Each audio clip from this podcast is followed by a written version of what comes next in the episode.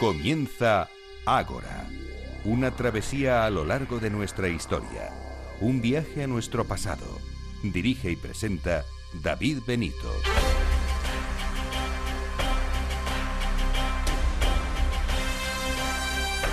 Muy buenas noches y bienvenidos a Ágora, la cita de Capital Radio con la historia. Encaramos hoy el último programa propiamente dicho de la temporada, aunque durante el mes de agosto estaremos con todos ustedes. Serán programas temáticos em, de cada una de las épocas de nuestra historia. Luego se lo explicaremos. De momento, vamos con los contenidos de hoy. En primer lugar, nos vamos a ir hasta Andalucía. Vamos a visitar un lugar, un lugar del que podemos hablar de diversas etapas de nuestra historia.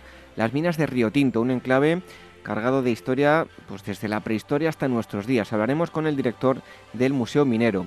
Por otro lado, conoceremos las novedades del inesperado hallazgo de unos bisontes esculpidos en una cueva del País Vasco. Tendremos la oportunidad de charlar con el arqueólogo responsable de estudiar estas manifestaciones artísticas de nuestros antepasados más antiguos, unas figuras únicas en la península ibérica.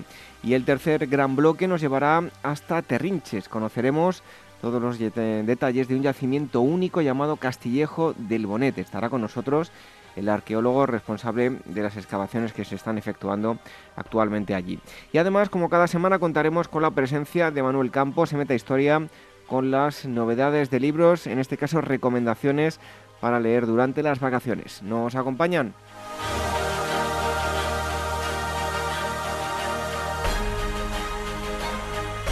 Si nos están escuchando hoy por primera vez pueden disfrutar de todos los programas anteriormente emitidos. Pueden acceder a ellos eh, a través de nuestros podcasts. Son más de 200 programas para descargar o escuchar online. Tienen todos los enlaces en aguahistoria.com.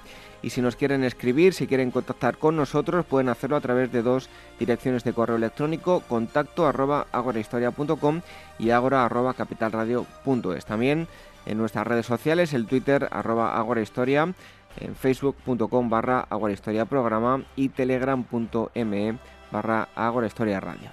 El equipo del programa la producción y redacción Irene Aguilar, en los controles Dani Mateos y en la selección musical Daniel Núñez. Recibo los saludos de David Benito. Comenzamos.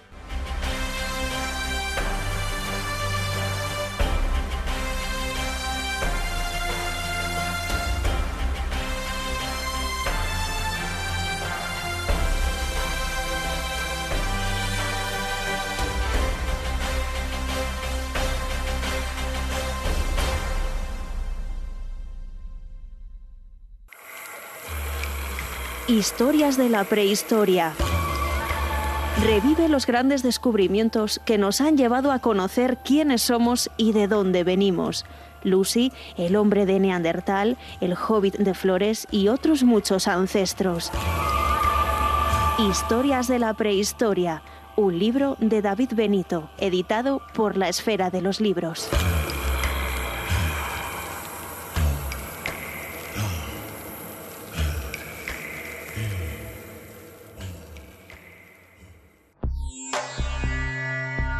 Inmortaliza tu propia historia y no pierdas tus recuerdos. DBO Estudio de Fotografía, reportajes de todo tipo, moda, book para actores y modelos, premamá, recién nacidos, fotografía familiar, infantil y eventos sociales. Tus fotos en dboestudio.com.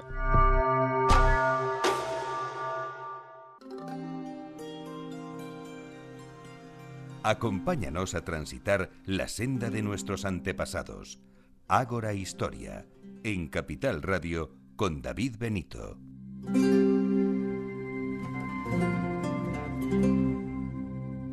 Nos vamos a ir ahora de viaje al sur de España, un lugar que tiene una vital importancia eh, por sus eh, minas. Eh, se han explotado durante prácticamente el, principio de, los tiempos cuando hablamos del de, ser humano. Hemos estado aquí explotando las minas desde tiempos muy antiguos.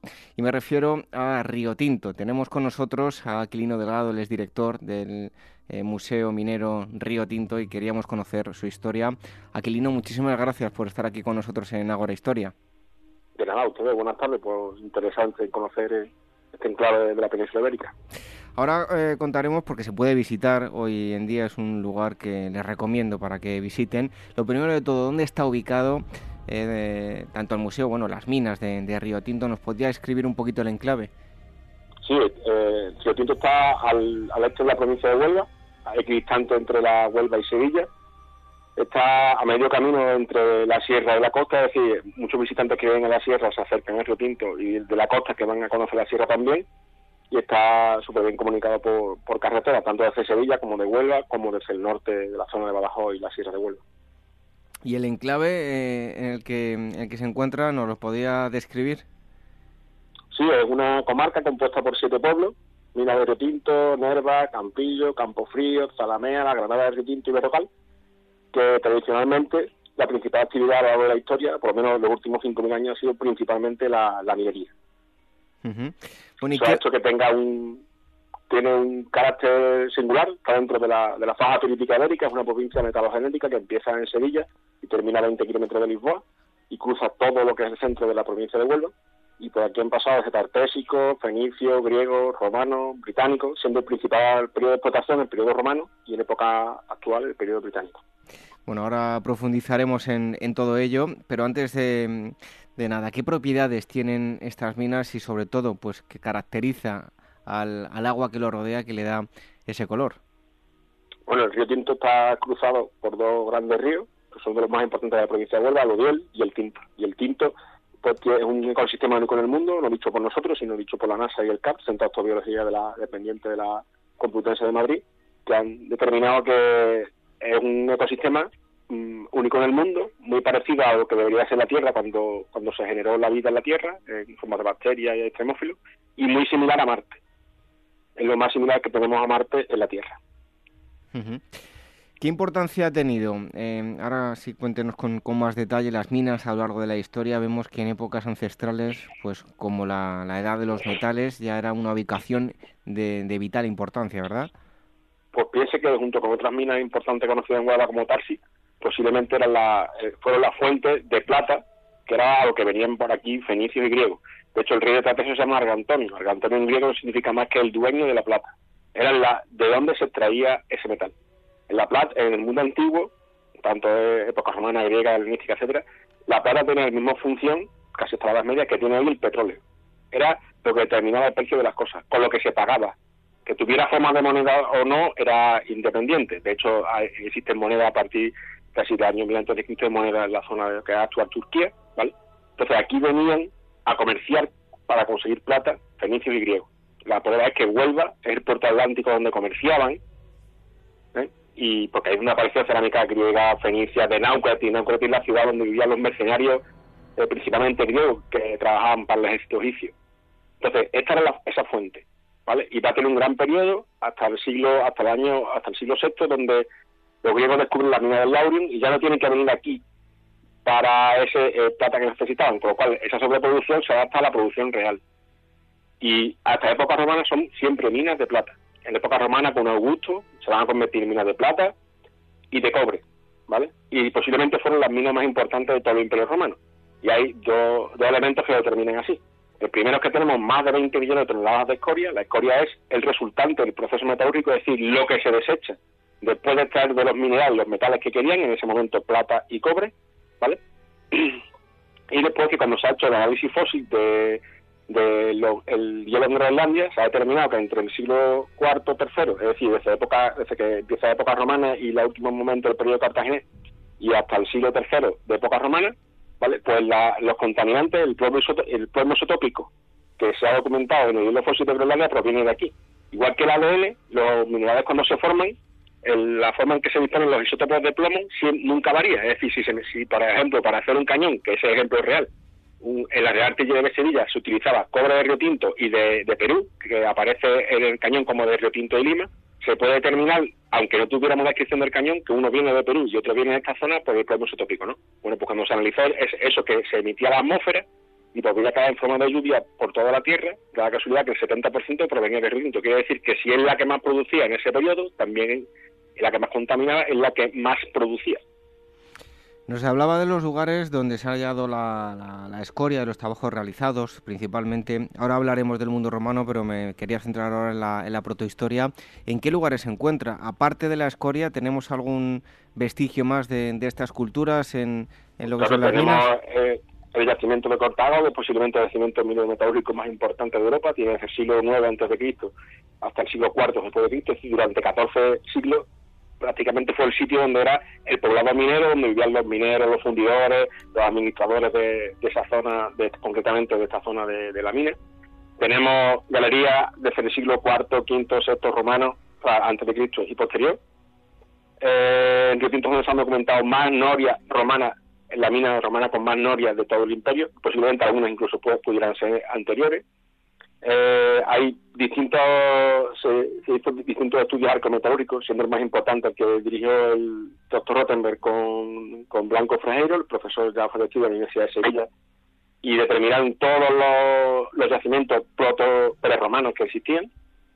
Piense que la diferencia entre Río Tinto, Tarsi y el resto de, de, por ejemplo, la provincia de Huelva, es que la minería aquí, a partir de de principios del siglo XX se hace a cielo abierto, es decir, hacen cortas, cortas un gran desmonte que se hace en la tierra. Entonces, hay parte de esa información que se conserva gracias a los planos antiguos. ¿vale? Entonces, hay trabajos que se hicieron desde los años 60 previo a que se fueran a hacer esas cortas y gracias a eso conservamos la información. Em, en, cuanto a, la mm, explotación romana, nos, hablaba de, las norias que, han encontrado, también hay otro tipo de, de mm, objetos eh, que se, utilizaron en, en, esta época. Eh, ¿Cómo era, por lo menos, podemos saber cómo era la administración de las minas en, época romana? Sí, hay indicios que eh, España, o sea, la península ibérica, España, o sea, toda la provincia, incluida la Lusitania, que es lo que es básicamente Portugal, era uno de los principales recursos fue la minería. Y el principal documento que conocemos para cómo era la minería es la ley de Ipac. Son unas leyes en bronce encontradas en Bruxelles, que es una ciudad portuguesa, unos 300 kilómetros de Río Tinto, dentro de la misma fama política, es como Río Tinto en Portugal, ¿vale? Y ahí se hallaron dos de las doce tablas que debería haber de esa ley.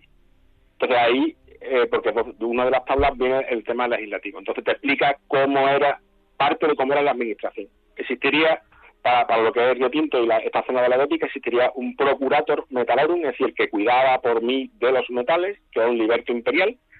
Eh, hay una inscripción aquí encontrada eh, por Pudente, que se lo dedica al emperador Nerva. Ese normalmente viviría en lo que era Córdoba, Córdoba la capital de Andalucía, de la Bética, y aquí había un subprocurador. Dentro del coto minero, quien tenía, que eran desde época de Tiberio, eran directamente del emperador, es decir, el metal que se sacaba en la mina, según la legislación que conocemos, la mitad, media pars, eh, se, era, se fundía en hornos imperiales. O sea, el mineral lo sacaban de forma semi-privada. Había una concesión y una, una empresa privada sacaban el mineral, pero solo se podía fundir en los hornos del Estado. Y el 50% de lo que se sacara de cobre o de plata, en este caso en Río Tinto, en otras minas podía ser de oro, pues iba al emperador. ¿vale? Desde la época de Tiberio el emperador. Pero no, no iba al erario, el erario era como la hacienda pública, ¿vale? Es como si hoy pagáramos los impuestos, ese impuesto fuera directamente a la cuenta privada del rey, que es el jefe del Estado. Pues desde el emperador Tiberio, todas las minas son del imperio. Y es el emperador el que va a terminar a decir la economía. Por ejemplo, en época de Trajano, cuando se inunda de, oro lo que es el mundo romano por la conquista de Dacia, pues es como si le hubieran pagado a toda la gente con billetes de 200 y 500 euros. Necesitaban moneda divisoria. ¿Y qué va a pasar? Que en ese momento se va a aumentar la cantidad de metal circulante de bronce y cobre. Necesitaban moneda divisoria o de plata. Entonces, pues eh, eh, eh, igual que nosotros dependemos del Banco Central Europeo y no podemos hacer más moneda, como pasaba cuando España era un, país que no estaba en la Comunidad Económica Europea, los romanos hacían más moneda. ¿Vale? Pues el emperador mandaba hacer más moneda de plata, más moneda de, de hecho, mina en latín se dice metalum, es decir, el lugar donde sale el metal. Em, eso en cuanto a la época romana, pero durante la Edad Media y moderna, ¿a cargo de quién corrieron la, bueno, la, explotación y qué cambios importantes se van a producir en las minas? Durante la Edad Media y moderna tuvo una, explotación muy, un índice muy bajo, era casi de supervivencia. A través de las minas, de las minas romanas, tanto en época islámica como cristiana, pues se siguió explotando la mina, pero a un nivel casi para hacer elementos y ventas lo que llaman quincallería. No será hasta, eh, a partir del siglo XVI, sobre todo eh, eh, se descubren las minas de Guadalcanal, en época de Felipe II se demuestran que no hace falta tanto ir a América a buscar metales cuando los teníamos aquí porque ya los explotaban los romanos. Entonces, Felipe II, con buen criterio, eh, hizo una comisión de investigación en todas las provincias. Aquí vino un clérigo, Diego Delgado, para investigar en 1556, para investigar todas esas minas. Entonces, a partir de ahí se va a empezar a, conseguir, a, a reexplotar la mina. Pero realmente la explotación en época moderna empezará en 1725, a través de un sueco, que eran los mejores fundidores en ese momento de cobre, Liberto Wolters, y va a empezar una, la nueva explotación de Río Tinto. Hasta 1873 se hará por parte de la corona, eran ingenieros del Estado y la propia Hacienda, la dueña de la mina, menos durante 20 años, de, 1829 a 1849, que hubo una rienda a una empresa privada, el Marqués de Revisa. Lo que pasa es que el Río Tinto daba lo suficiente, entre comillas, dinero para que sin apenas inversión eh, diera beneficio. Los ingenieros españoles, que eran magníficos, se hartaron de hacer muchos proyectos para mejorar la mina, pero no fue hasta cuando el Estado, en 1873, ya con la Primera República, necesita 92 millones de pesetas, que es por lo que va a vender Río Tinto a, un complejo extranjero, principalmente británico, aunque hay alemanes, franceses, etcétera, encabezado por Hugh Mathison, que era el dueño de la banca Mathison, y ellos son los que van a poner ese capital que hacía falta para hacer a Río Tinto lo que luego fue la mina más importante del mundo durante casi 40 años. De hecho, la prueba es que los técnicos españoles eran tan buenos que cuando se iban jubilando los jefes de mina de Huelva los iba contratando la compañía. Entonces, esa empresa es la que luego va a hacer la famosa Rio Company, viene de ahí. Em, una vez eh, que bueno, transcurren los años, ya podemos hablar de una explotación eh, empresarial, podemos decir lo que es a finales del, siglo XIX, ya por parte de la República se autoriza lo que es la venta de las minas, ¿no? Se vende suelo, subsuelo y sobrevuelo.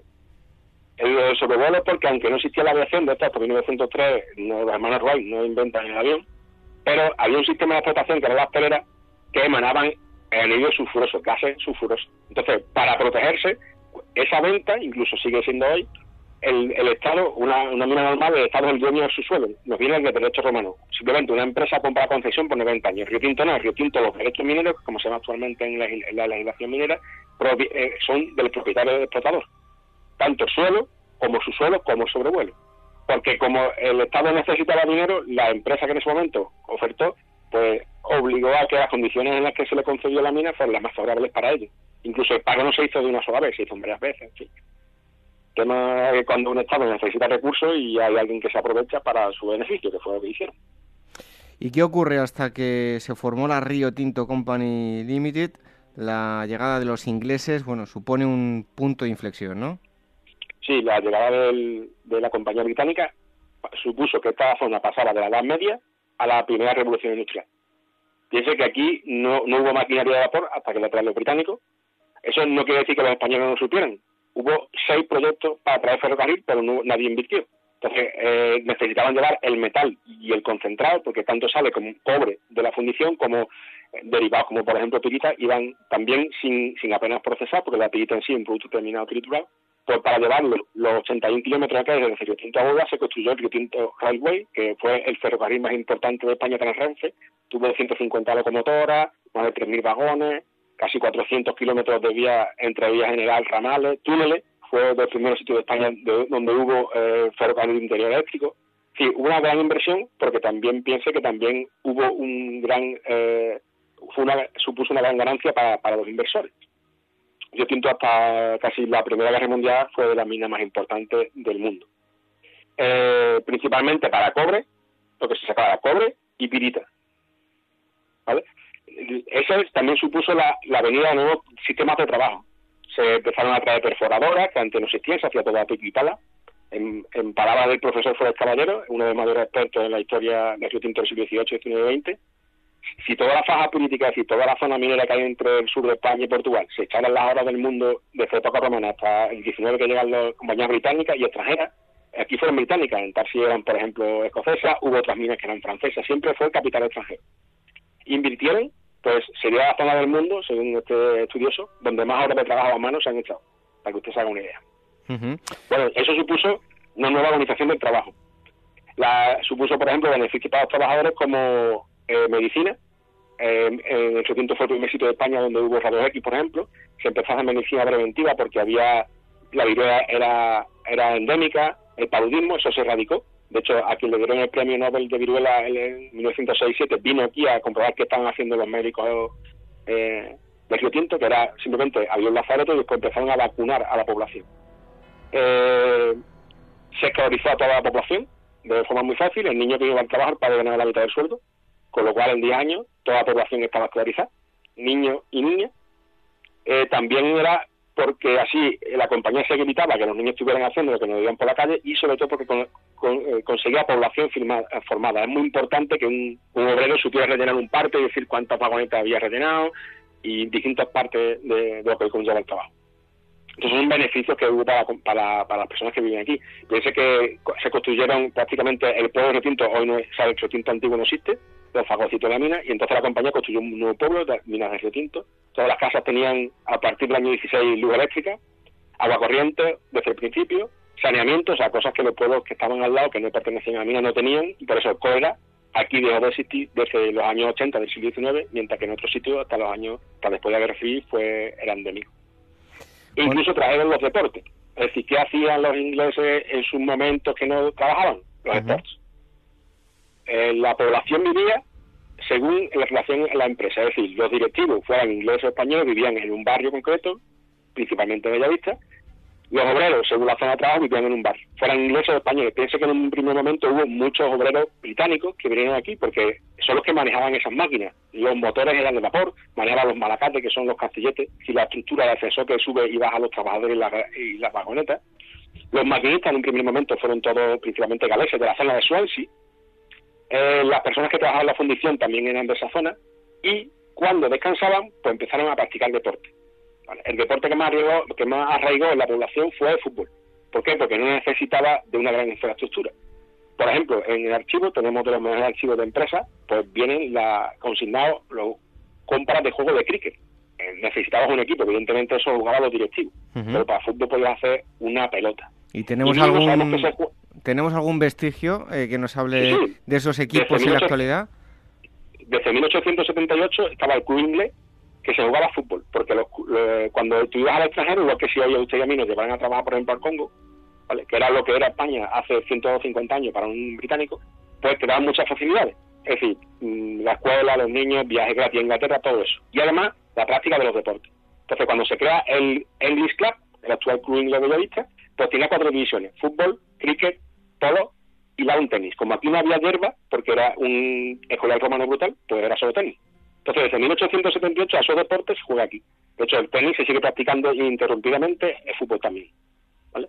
No solo se juega aquí, sino en todas las zonas relacionadas con, con, la minería. Por eso los equipos, tanto en España como en Portugal, incluso en Alemania, más antiguos, son estos relacionados con la minería. ¿vale? Y en ese momento, en 1889, en Huelva, es decir, casi 10 años después de que aquí ya se jugaba fútbol documentadamente, pues se crea el recreativo.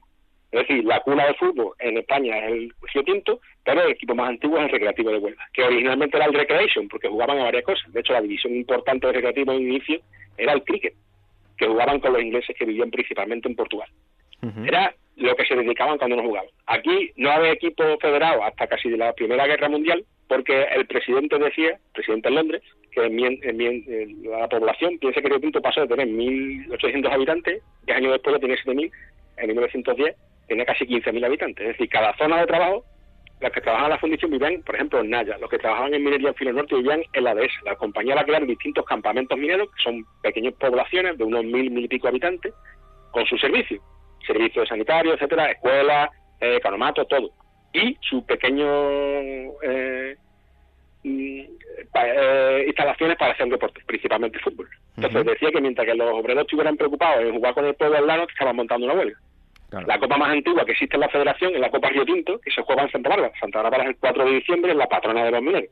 Aunque los mineros suelen ser normalmente eh, de izquierda y anticlericales, Santa Bárbara, a cualquier mina que tú vayas del mundo, vas a encontrar siempre un Santa Bárbara adentro. ¿Vale? Entonces, Santa Bárbara siempre se ha respetado y es cuando se juega esa copa. Entonces, si es la copa más antigua que el primer sitio donde se jugaba aquí. Bueno, eso en cuanto a los eh, deportes, pero también hay un ferrocarril minero. Eh, ¿Qué recorrido tiene? ¿Cuál es su historia? Porque hoy en día también eh, se utiliza para visitas, ¿no? Correcto. Actualmente, la compañía que la última compañía que explotó hasta que empezó en 2015 la nueva explotación de la mina, que era Tinto Minera, en 1987 crea la Fundación Tinto, que es donde actualmente está encardinado el museo, el archivo, y uno de esos bienes, con los pasivos que se llaman minería y las cosas que no se utilizan, era eh, una serie de locomotoras y vagones, concretamente actualmente el 20% del patrimonio ferroviario andaluz y el 5% del patrimonio ferroviario español, pues las pusimos en servicio de nuevo, se arregló la vía, nosotros estamos declarados bien de interés cultural, con lo cual la vía no es como por ejemplo la de Renfe que son de hormigón, que son las traviesas son de hormigón, sino tiene que ser con traviesa de madera. ¿vale? Ese trabajo ha llevado que hoy tengamos seis locomotoras en marcha, dos de ellas son las dos más antiguas de España en funcionamiento, concretamente la 14, construida en Escocia en 1875, o sea, tiene 141 años y sale el primer domingo de octubre a mayo. También tenemos la 53, que, que se va combinando con ella, que es de 1883, y después tenemos cuatro locomotoras diésel, que son las que van haciendo recorrido diario.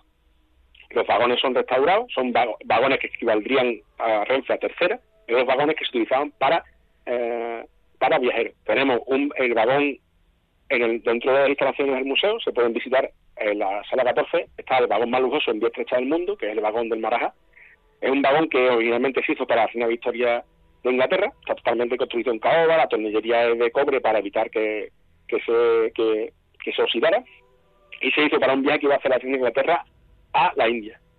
Pero hacía poco que hubo la revolución del los que eran los soldados británicos del ejército eh, inglés, y entre eso que la reina ya tenía más unos 80 años y el Foreign Office, el servicio exterior británico, determinó que no iba a hacer viaje. Entonces, ese ese vagón que originalmente después de ir a India se iba a regalar un Marajá, por eso el nombre, concretamente, bueno, era, no era un Marajá, era eh, la reina era un Durbar, un Durbar donde se reunía con todos los gobernantes de la India. Cuando el gobernante, aunque eh, su, esa zona del país fuera, por ejemplo, hindú o musulmán, era hindú, se llamaba Marajá. Cuando era el gobernante era musulmán, se llamaba Nisan, ¿vale? Se le iba a dar Marajá de Hyderabad. Pero no llegó ahí, entonces el vagón se quedó en Birmingham. Al año siguiente fueron unos técnicos de British Tinto a comprar vagones para la mina, vieron el vagón y lo adquirieron. Y lo trajeron a Huelva y servía para llevar a los directivos y a su familia de Huelva a Río Tinto, de Río Tinto a Huelva. Tiene dos departamentos, tiene eh, servicio completo, o sea, váter y, y lavabo con agua fría y caliente, y está para visitar dentro del museo. Em, eh, en cuanto a, bueno, pues eh, siguieron eh, pasando los años y se produjo la nacionalización. ¿En qué año exactamente se nacionaliza las minas de Río Tinto? En 1954, la Río Tinto Company Limited vende a un consorcio de bancos españoles, concretamente todos menos el Santander de ese momento, la mina le vende el 66% de las acciones por mil millones de pesetas. Eso se, se vende a España por parte del gobernante de ese momento, que era general Franco, como una nacionalización de la mina. Realmente no fue así. De hecho, Lord Westbrook, que era el presidente de la Rio Company, fue al Pardo, se dan la mano y firman. A los seis años, ese 66% era ya británico.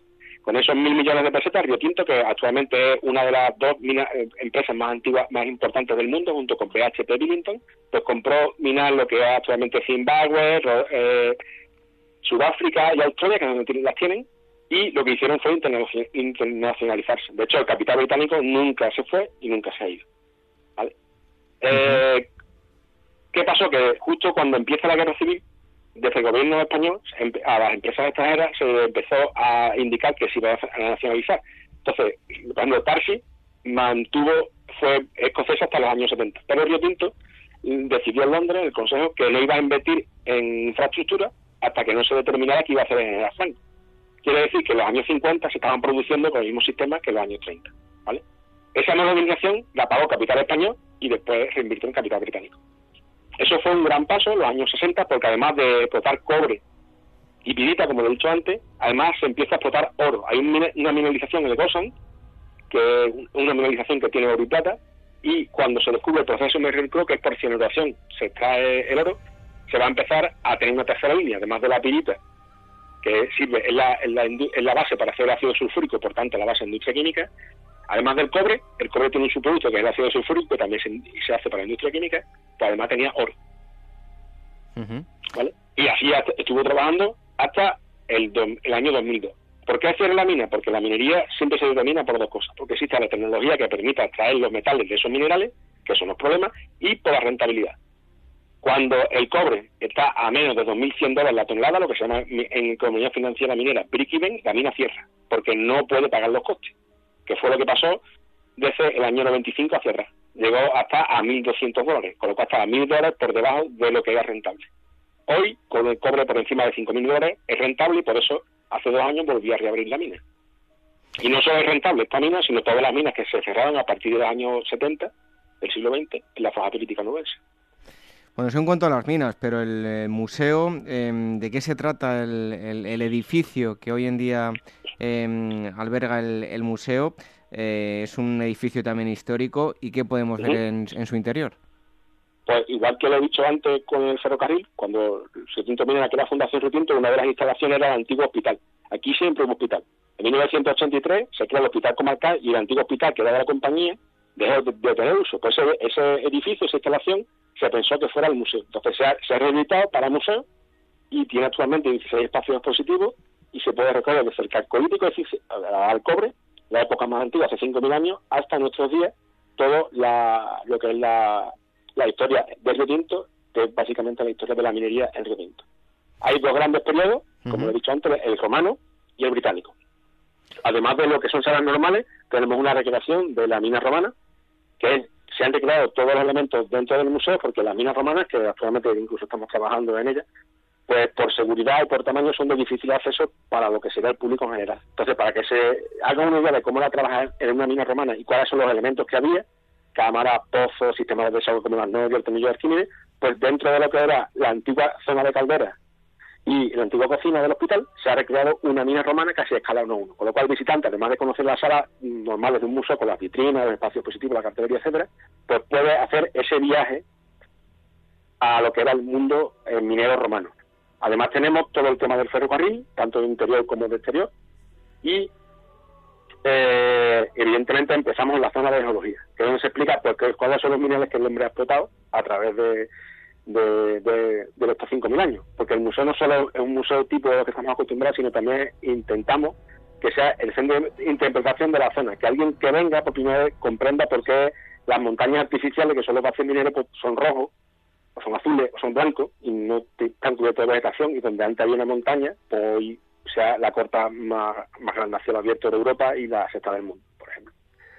Además de lo que es ese edificio del museo, en 1995 se adquirió una vivienda del barrio de Bellavista, que es una vivienda de unos 580 metros cuadrados, de uno de los directivos británicos, y la recreamos, o sea, involucionamos la casa. Por ejemplo, la casa tenía, eh, dentro de la cocina, tenía eh, horno eléctrico. Nosotros lo hemos puesto como estaba al principio, como conservamos todos los planos, pues es un viaje al tiempo a cómo vivía una familia británica hace 140 años en Bellavista que se ha recreado desde las cortinas, visillos, los libros de la escuela de los niños que están en su cuarto, es otra otra forma. Además de, eso, se complementa la visita con una mina real, que es la mina de Peña de Hierro, el mismo sitio donde la NASA es capaz de hacer los estudios. Es una mina hermana de Retinto, pero en el municipio de Nerva, hasta a 5 kilómetros de, del museo. Y se entra en un área minera y se conoce una corte de primera mano, que es donde actualmente nace el río Tinto. Con lo cual, lo que se ha visto en el museo, el sistema de explotación y todo eso, se, se ve de primera mano igual que se ve los minerales. Y pues, después, pues el recorrido con el ferrocarril, que son 11 kilómetros ida y vuelta, desde, la, desde Talleres Minas a, los frailes, pues la mejor forma de conocer cruzar todo el Río Tinto, primero se pasa por lo que era el antiguo polo industrial, y a la mitad del camino se cambia a un alto paisaje de alto grado de Codelco, que es la pata del caballo, entre la frontera entre Huelva y Río Tinto, y es y se permite conocer cómo es ese río, las actividades que se hacían al lado de él, por ejemplo, aparte del transporte, que servía también para eso, pues por ejemplo los molinos fluviales que eran harineros y toda la infraestructura que se necesitó del ferrocarril, puentes, túneles, etcétera, para que funcionara. Pues es una visita obligatoria porque vamos a aprender pues eh, muchas cosas de, de, muchas materias. Eh, de hecho, estamos declarados por, por la Junta como desde el año 94 por un BOJA, por un boletín oficial de la Junta de Andalucía, como viaje eh, obligatorio, entre comillas, para los escolares. Por eso que usted dice, porque puede desde temática en inglés, de hecho, por ejemplo, hay arquitectura, texto, porque casi toda la, contabilidad y los libros están escritos en inglés, geología, historia, tecnología. De hecho, por ejemplo, en el museo se explica cómo funciona la máquina de vapor, porque hoy no estamos acostumbrados a eso.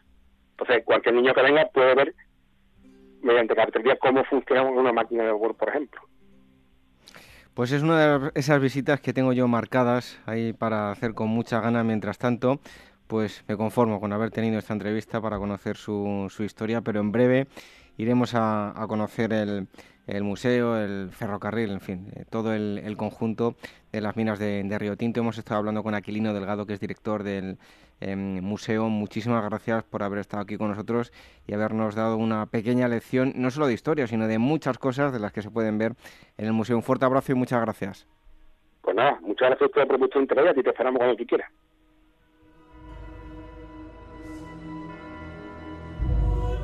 Ágora, historia en estado puro. Y al punto Febo Apolo habló así entre las diosas. Tengo yo la cítara amiga y el curvado arco, y con mis oráculos revelaré a los hombres la verdadera voluntad de Zeus. Con este fragmento del himno de Apolo, escrito por Homero, la agencia Pausanias, especializada en viajes arqueológicos y culturales, os anuncia los recorridos que tienen programados para Grecia en julio y agosto, donde la arqueología, la historia y por supuesto el mito serán los principales protagonistas de unos viajes que os llevarán a visitar lugares tan importantes y emblemáticos como Atenas, Eleusis, Nemea, Corinto, Micenas, Tirinto, Delfos, Mesenia, Olimpia y Epidauro, entre otros yacimientos. Para más información sobre este viaje, otros destinos o sobre las conferencias y actividades que organizan, podéis entrar en la web pausanias.com, enviar un email a info@pausanias.com o llamar al teléfono de su oficina 91 355 5522. ¿Eres actor o modelo y necesitas un book profesional o simplemente quieres tener unas fotos de estudio? En DBO Estudio de Fotografía hacen tus sesiones a medida. Toda la información en dboestudio.com.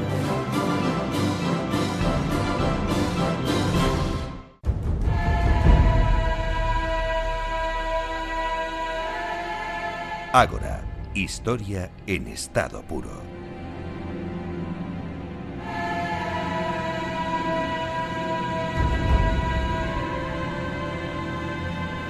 El año pasado, en el mes de junio, también hablamos con, la misma persona con la que vamos a hablar ahora. En esta ocasión era, en aquella ocasión era para hablar de arte que habían encontrado en eh, unas cuevas en el País Vasco.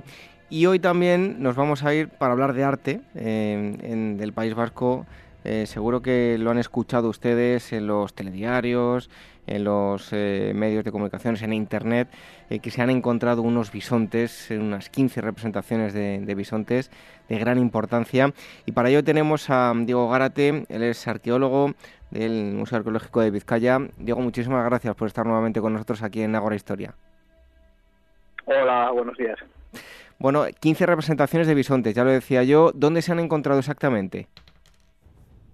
Eh, pues estas representaciones se han localizado en la cueva de Aisritarte, en concreto en la cueva número 4. Es, es una pequeña colina con, varias formaciones eh, cársticas y, y, es una cueva, en concreto la 4, conocida desde finales del siglo XIX por su yacimiento arqueológico ¿eh? pero en este caso eh, los descubrimientos se localizan en una galería superior ¿eh? de muy difícil acceso que no había sido pues explorada hasta, hasta la actualidad.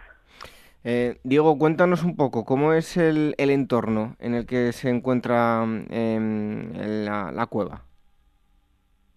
bien, bueno, la, colina de Xitarte pues contiene tres yacimientos, tres ocupaciones de, de época paleolítica, ¿eh? tanto la, cueva número 3 como la 4 fueron excavadas eh, pues desde finales del siglo XIX la 4 y luego durante el siglo XX en sucesivas ocasiones eh, tanto la 3 como la 4 eh, hace un par de años en, una serie de arqueólogos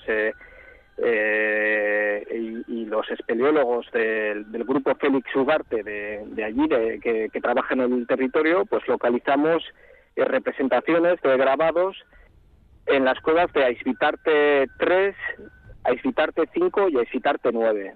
Eran pues conjuntos modestos por la cantidad de, figuras representadas. Eh, una de ellas, la 5, pertenecía por el estilo de las figuras al magdaleniense y las otras dos, la, la 3 y la 9, al gravetiense, en torno a hace unos 25.000 años. En ese momento, hace dos años, pues pensábamos que que de Excitarte ya, ya había dado todo lo que podía dar de sí en cuanto a arte rupestre, pero los espeleólogos eh, pues han continuado las, las prospecciones, las la exploración, la escalada eh, y han accedido a, una galería superior de la cueva de Citarte 4 eh, a, través de tres chimeneas y un desnivel de casi 20 metros, chimeneas que son prácticamente tubos verticales y la característica singular es que son tubos de arcilla. La, la roca caliza se, se ha está recubierta por, por arcillas, eh, lo que hace difícil la escalada a, ese, a, una pequeña galería que permanece colgada a 20 metros eh, y luego esa propia galería pues también todas las paredes son, de, son, son de barro entonces pues son muy frágiles pero a la vez es lo que eh, el recurso que han utilizado los, los paleolíticos para realizar estas, estas figuras que, que tienen una técnica bastante peculiar. Eh, Diego, me imagino que el momento de descubrirlas, yo no sé si estabas o no, era el, grupo de espeleología, me imagino que tuvo que ser impresionante, ¿no? Toparse con, aquellos bisontes. Eh, pues sí, eh, en concreto el, hallazgo lo hicieron dos, dos espeleólogos, Sergio y, Javi del, del grupo Félix Ugarte, un, un, jueves a la tarde, pues después de, bueno, ellos pues después de trabajar, porque porque bueno pues los espeleólogos eh, prácticamente al 100% pues eh, eh, realizan estas labores en su tiempo libre. Y, bueno ese mismo día me llamaron a la tarde yo estaba en el museo estaban totalmente totalmente emocionados y me enviaron una serie de fotografías y yo inicialmente pues les dije que que no que, me parecían demasiado buenas las figuras como para como para que fueran auténticas. ¿eh? Y, bueno, pues se llevaron un pequeño chasco.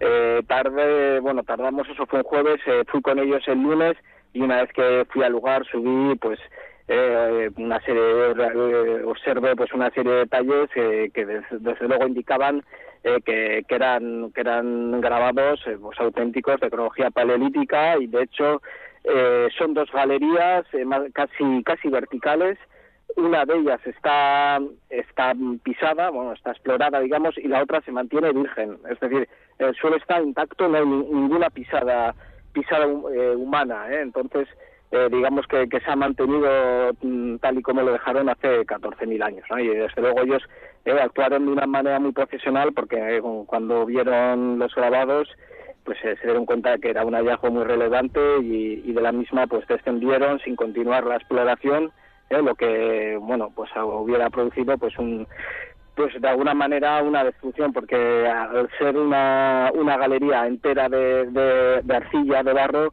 pues a, cada paso que das pues pues alteras modificas el estado original de, ¿eh? de, ese, de ese lugar.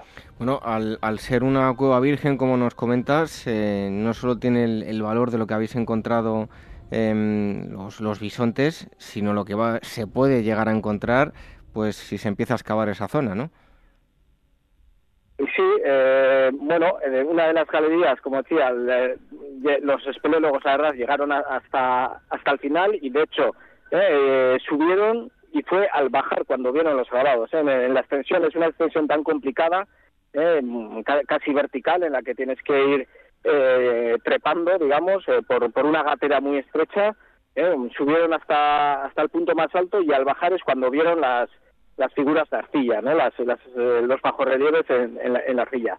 Y en ese momento vieron que había otra galería, vieron que había figuras y, optaron por no, por no explorarla. El problema que tendremos será un problema metodológico ¿eh? de cómo realizar eh, esa exploración, ese estudio de esa otra galería sin alterar el suelo, sin, es decir, sin, sin, pisarlo, ¿no? Tendremos que, que recurrir pues a algún tipo de tecnología, eh, de fotogrametrías, eh, barridos eh, de este, fotográficos, pues, pero a través de una pértiga o dron o algún sistema que evite el, andar por esa, por esa galería.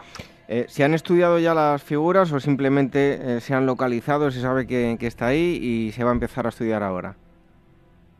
así es, por el momento pues hemos realizado dos visitas a la a ese lugar, eh, una en la que, bueno, se trató más que nada de, certificar que eran figuras paleolíticas y una segunda visita para hacer una documentación somera de, más, o menos cuánto, qué potencial tenía y realizar una serie de, fotografías, pues, para, para dar a conocer la noticia. Pero desde luego es un sitio muy muy complejo para, para trabajar. Tenemos que abordar ahora durante el año porque bueno es un espacio prácticamente vertical de arcilla y en el que caben apenas dos personas. Y para realizar las fotografías eh, pues pues necesitas pues unos eh, pues eh, unos aparatos concretos gran, angulares bueno una tecnología específica que hay que prepararla antes antes de subir ahí porque el propio ascenso es a mí a mí me resultaba que bueno tengo una experiencia relativa en cuevas difíciles eh, pues em, me resulta algo complicado pues llegar hasta allí arriba, ¿no? Y me pregunto cómo, cómo aquellos, aquellas personas hace 14.000 años, cómo pudieron ascender a ese lugar, porque lo que hemos visto es que en la subida, en, el tramo inicial de la subida, hay algunos huesos insertos en las paredes, huesos hincados, ¿eh? que es una, es una práctica bastante común en, en cuevas decoradas de los Pirineos, eh, y que nos está indicando que ese fue el, el camino por el que ascendieron los, eh, los, los artistas eh, en el Paleolítico, porque bueno, cabía pensar que hubiera otro acceso dada la, la, dificultad de, llegar hasta allí, ¿no? porque con, con el equipo espeleológico, con escalas, cuerdas, etcétera, es complicado, pues hace 14.000 años, con lámparas de, de tuétano, pues lo sería bastante, bastante más.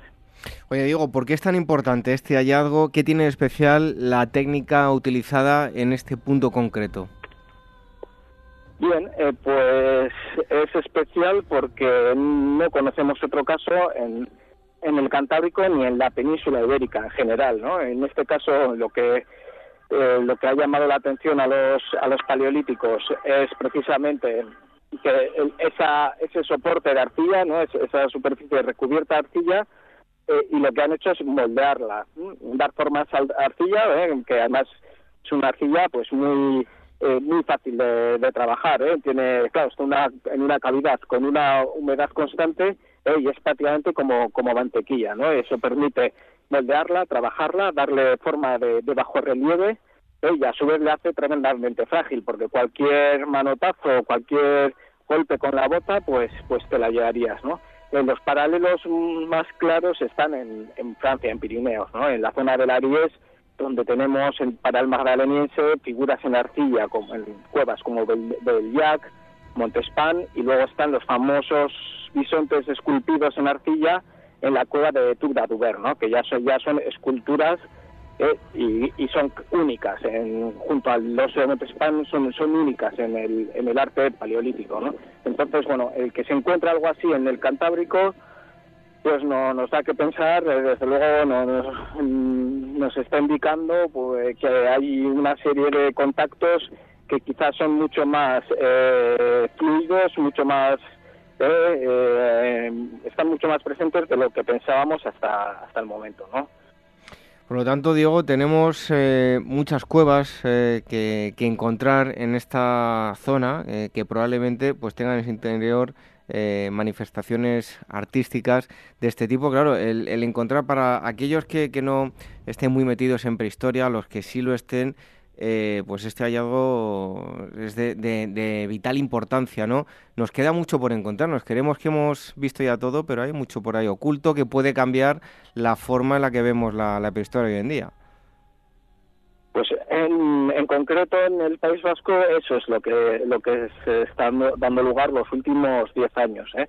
Era un territorio que quedaba a caballo entre Pirineos y ya la, el Cantábrico más central ¿eh? donde había unas concentraciones, una densidad de arte rupestre, pues eh, la, más grande a nivel mundial, arte rupestre paleolítico, ¿eh? y en el País Vasco había una especie de, de vacío, un hueco que era difícilmente explicable, ¿no? Desde el punto de vista de, de, la dinámica de las poblaciones paleolíticas no tenía mucho sentido que, no, que no hubiese casi arte paleolítico en, en el País Vasco. ¿no? y lo que hemos visto en estos últimos diez años, bueno, pues se ha producido una verdadera revolución ¿eh? porque se han triplicado la cantidad de cuevas eh, decoradas conocidas y con hallazgos pues muy espectaculares como Achurra, como Arminche o como esta cueva de Sitarte 4 que lo que nos está permitiendo es eh, conocer mejor, porque estamos en una zona el País Vasco que en época actual y, hace 14.000 o 30.000 años pues era la puerta de, Europa hacia la península y viceversa, ¿no? Entonces, todas esas interacciones que se estaban dando en, esas, en esas épocas entre Pirineos, Cantábrico y, y Dordoña, pues inevitablemente tenían que pasar por el País Vasco, ¿no? Y ahora, pues eh, estos hallazgos nos están permitiendo, pues, reformular, prácticamente reescribir eh, buena parte de, eh, de, esos contactos territoriales para, para la época paleolítica. Digo, ya para terminar, aparte de los bisontes, se han encontrado otras representaciones, como son dos bulbas, también habituales durante el Paleolítico, y un, y un caballo, ¿no?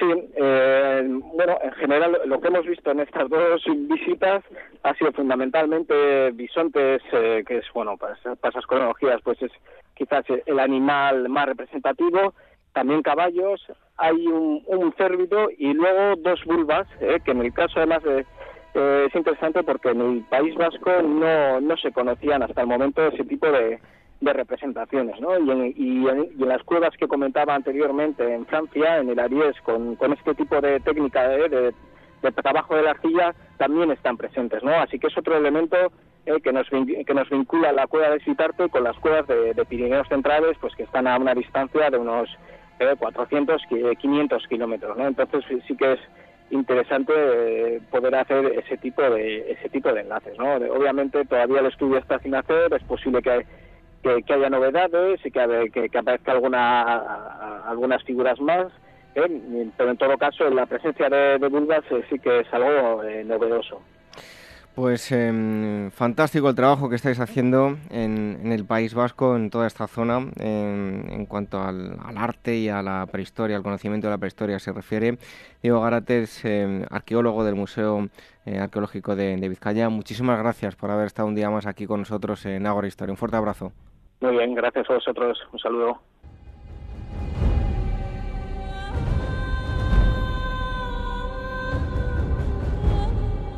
Revive la historia con Ágora, en Capital Radio con David Benito.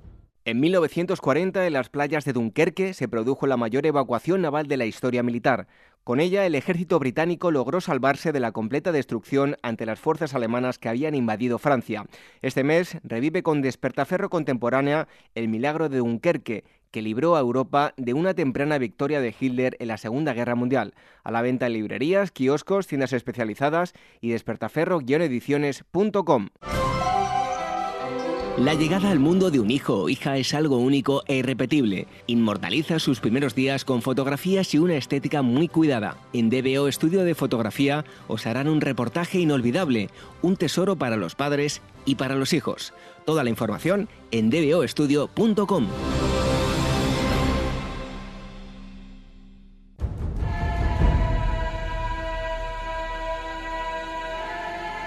Ágora Historia con David Benito en Capital Radio.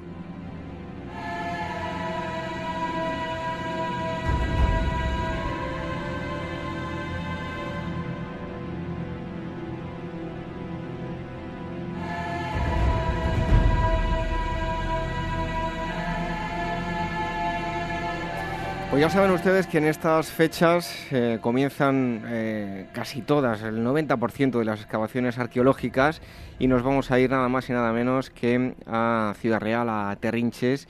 Hay un yacimiento llamado eh, Castillo del Bonete y allí nos atiende Luis Benítez de Lugo, él es arqueólogo, Em, profesor de la Universidad eh, Autónoma de Madrid, también de, la UNED en, Ciudad Real, y es el director del Castillejo de, Bonete. Luis Benítez de Lugo, muchísimas gracias por estar con nosotros en, Ágora. Hola David, buenos días. Bueno, eh, Castillejo de Bonete, Terrinches, lo primero, ¿dónde está ubicado exactamente? Bueno, estamos al sur de la meseta, justo en el borde meridional de la meseta y de la provincia de Ciudad Real también. Es un lugar de paso porque, eh, bueno, pues desde la época prehistórica realmente tenemos a nuestros pies una vía que luego en época romana fue llamada Vía de los Vasos de Vicarelo y es una vía de comunicación que comunicó desde Cádiz hasta Roma. entonces pues estamos en un sitio estratégico de paso al sur de la meseta.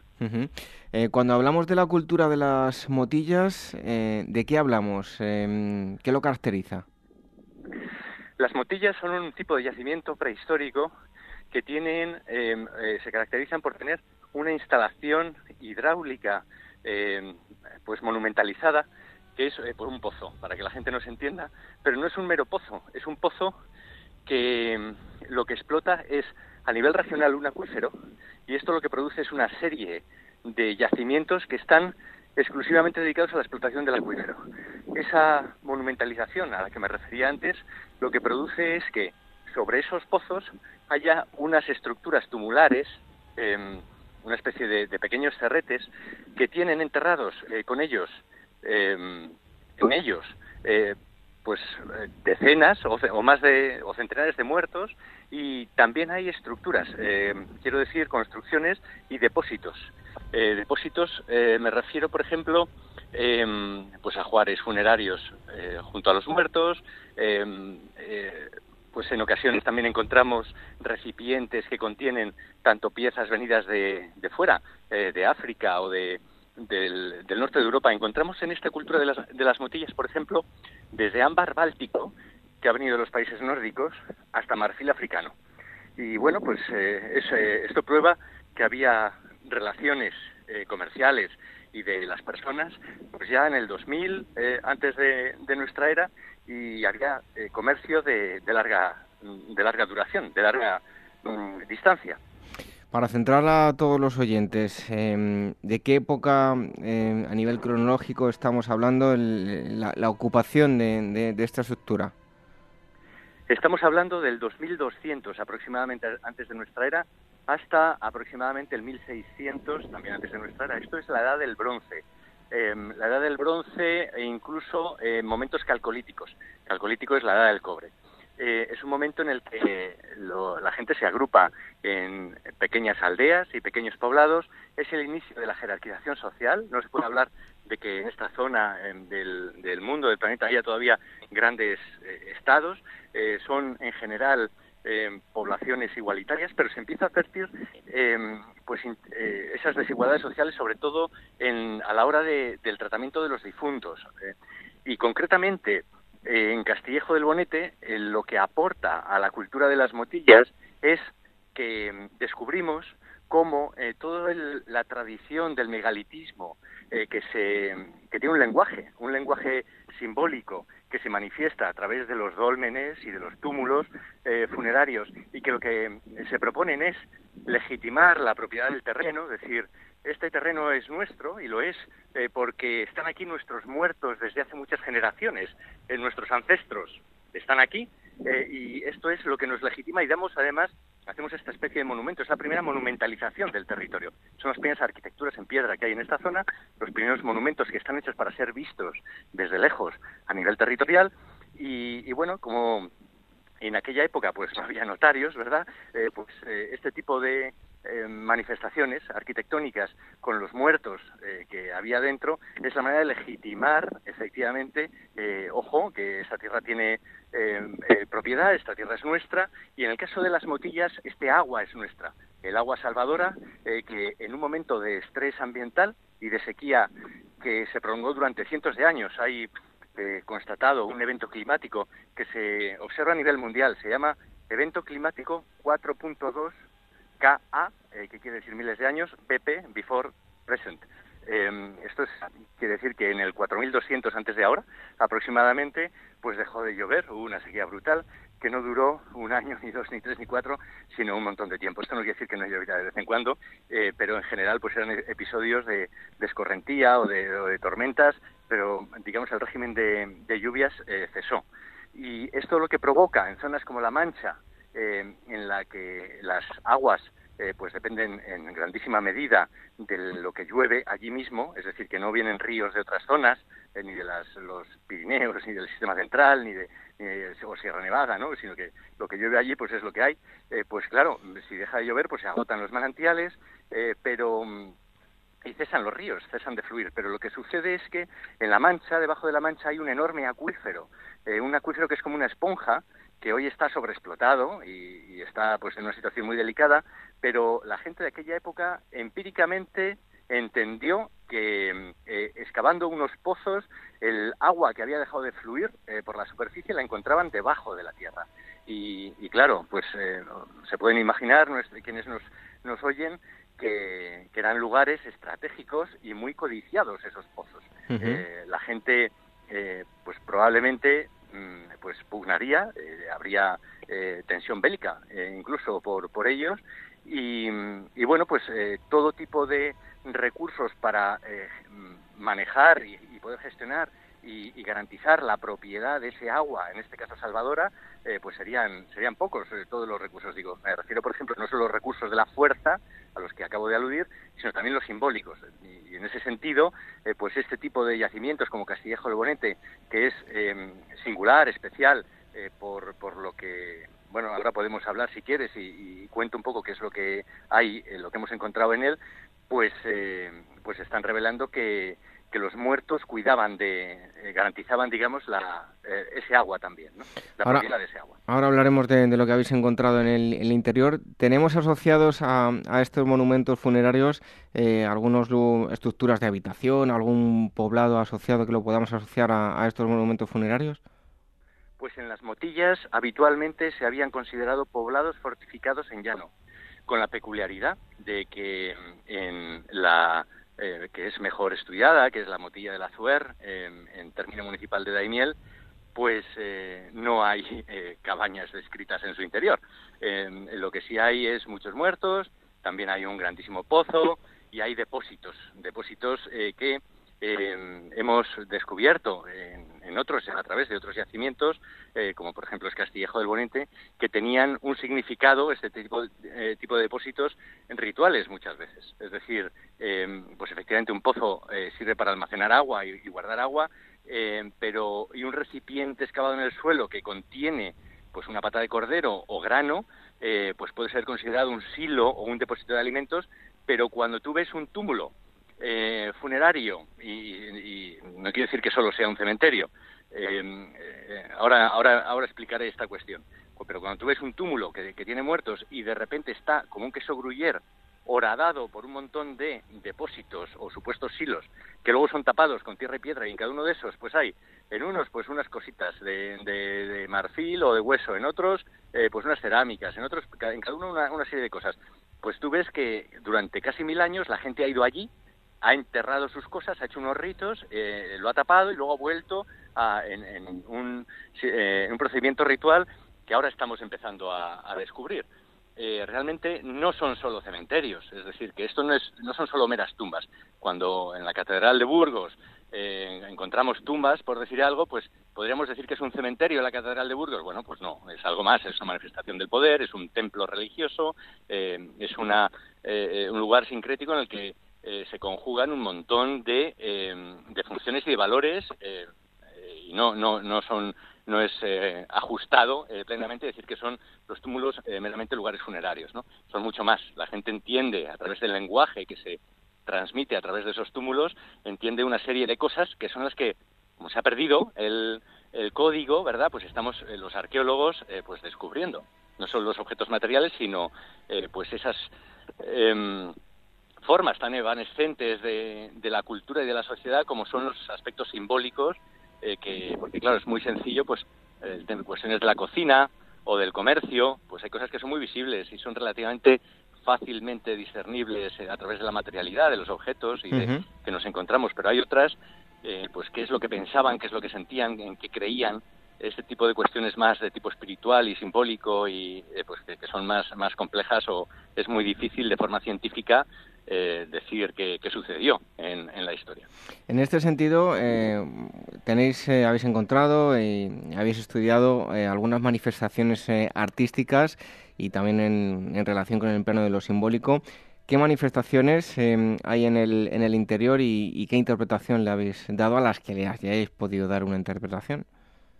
Sí, Castillejo del Bonete tiene varios túmulos Em, que están conectados entre sí eh, por pasillos subterráneos, corredores subterráneos.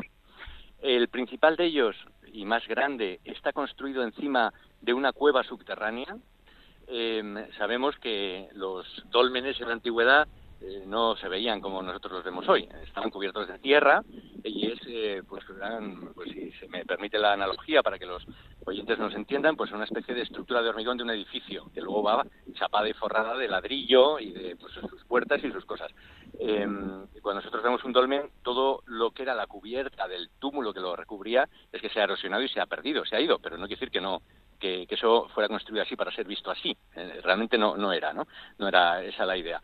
Eh, y entonces nosotros lo que, lo que encontramos en, en este momento no es una cámara artificial, eh, como es Dolmen al final es una cámara subterránea pero artificial, construida, ¿no? En este caso lo que hay es una cueva que ellos la utilizan de cámara para un túmulo que construyen encima un túmulo muy grande, de en torno a 25 metros de diámetro y más de 2 metros de altura.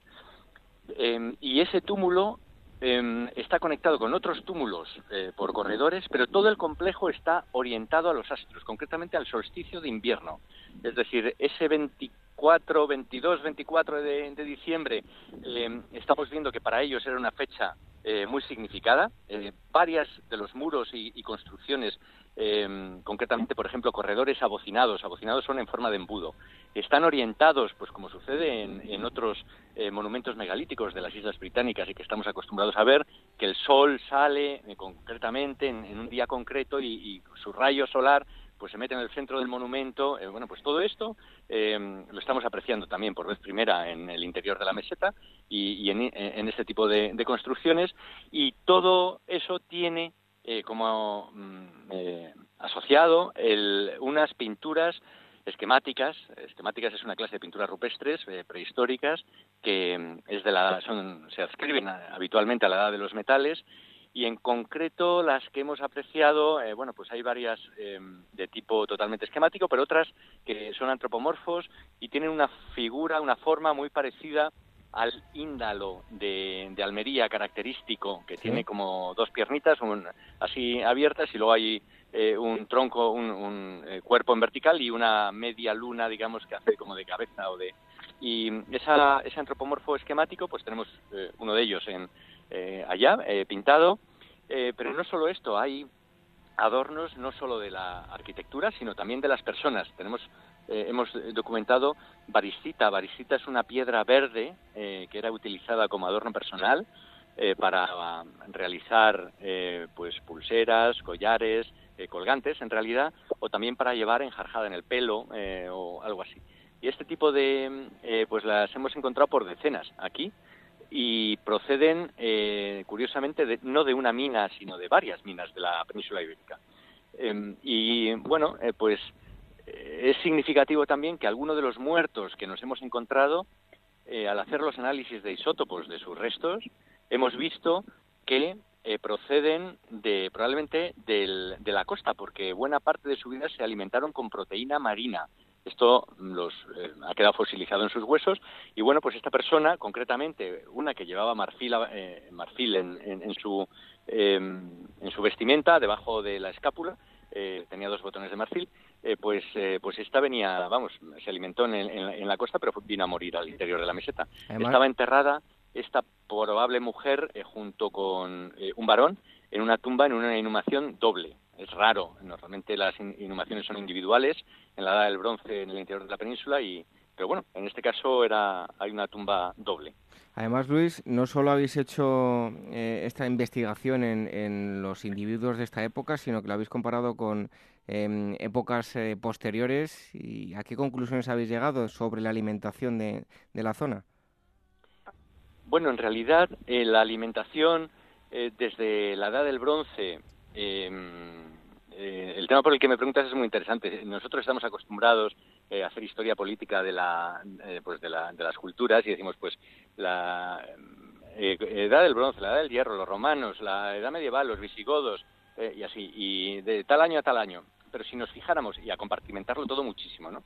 Pero si nos fijáramos en, los sistemas económicos, es decir, en cómo la gente ha, eh, explotado el medio, ha, sobrevivido eh, a partir de la economía, realmente la historia de la humanidad se podría dividir en tres, no, no más eh, momentos. ¿no? Uno de ellos serían los cazadores-recolectores, efectivamente, la gente vivía en bandas, y esto ocupa el 99,9% de la historia de la humanidad. Luego, a partir de la neolitización hasta el siglo XX, eh, prácticamente se, se puede em, eh, decir que la gente ha vivido de la agricultura y de la ganadería, eh, pues de las ovejas, de las cabras, en casas de tapial o de barro construidas sobre zócalos de mampostería, de piedras y con cubierta vegetal.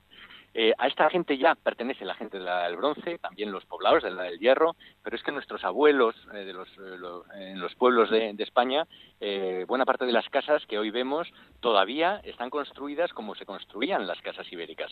y, bueno, pues en ese sentido, el sistema de vida, que era por lo que me preguntas y por la, pues no ha cambiado enormemente desde la edad del bronce en adelante. Nosotros hemos hecho isótopos efectivamente a muertos Em, que hemos encontrado en terrinches en la Edad del Bronce, también eh, romanos, también medievales, también contemporáneos, y mm, todos ellos denotan un sistema de alimentación similar, eh, basado en los cereales y en, menor medida en los, eh, pues hay aprovechamiento de la cabaña ganadera y concretamente aquí no hay gran explotación de las vacas y sí mucho más de los ovicápridos, pero hay algunas excepciones, no en época histórica, eh, pero sí prehistórica, y en esa época prehistórica lo que nos encontramos es el caso este que, al que hemos aludido antes, y es eh, pues algunos individuos que, son de fuera.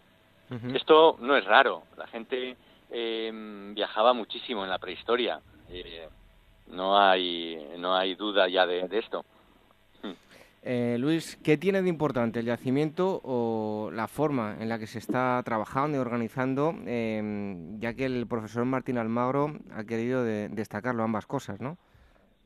Sí, tuvimos la suerte de que hace 15 días, o vamos, a principios de junio, venía el profesor Martín Almagro. Martín Almagro es, ha sido catedrático de dos universidades, la de Valencia y la de Complutense de Madrid, pero es eh, sobre todo anticuario de la Real Academia de la Historia y, lo, y es anticuario perpetuo. Esta categoría de anticuario perpetuo se la, se la confieren para evitar eh, que eh, las personas de, una mm, responsabilidad y una dignidad como la suya se vean sometidos o presionados por el cambio en las posibles presidencias, tanto políticas como de, en general, como de la propia academia. Eh, es decir, nadie le podrá quitar nunca, jamás, será siempre, hasta que fallezca, que deseamos que sea muy tarde, la categoría de, anticuario. Y es perpetuo eh, para siempre. Entonces esto le da libertad, le da libertad para decir lo que quiera.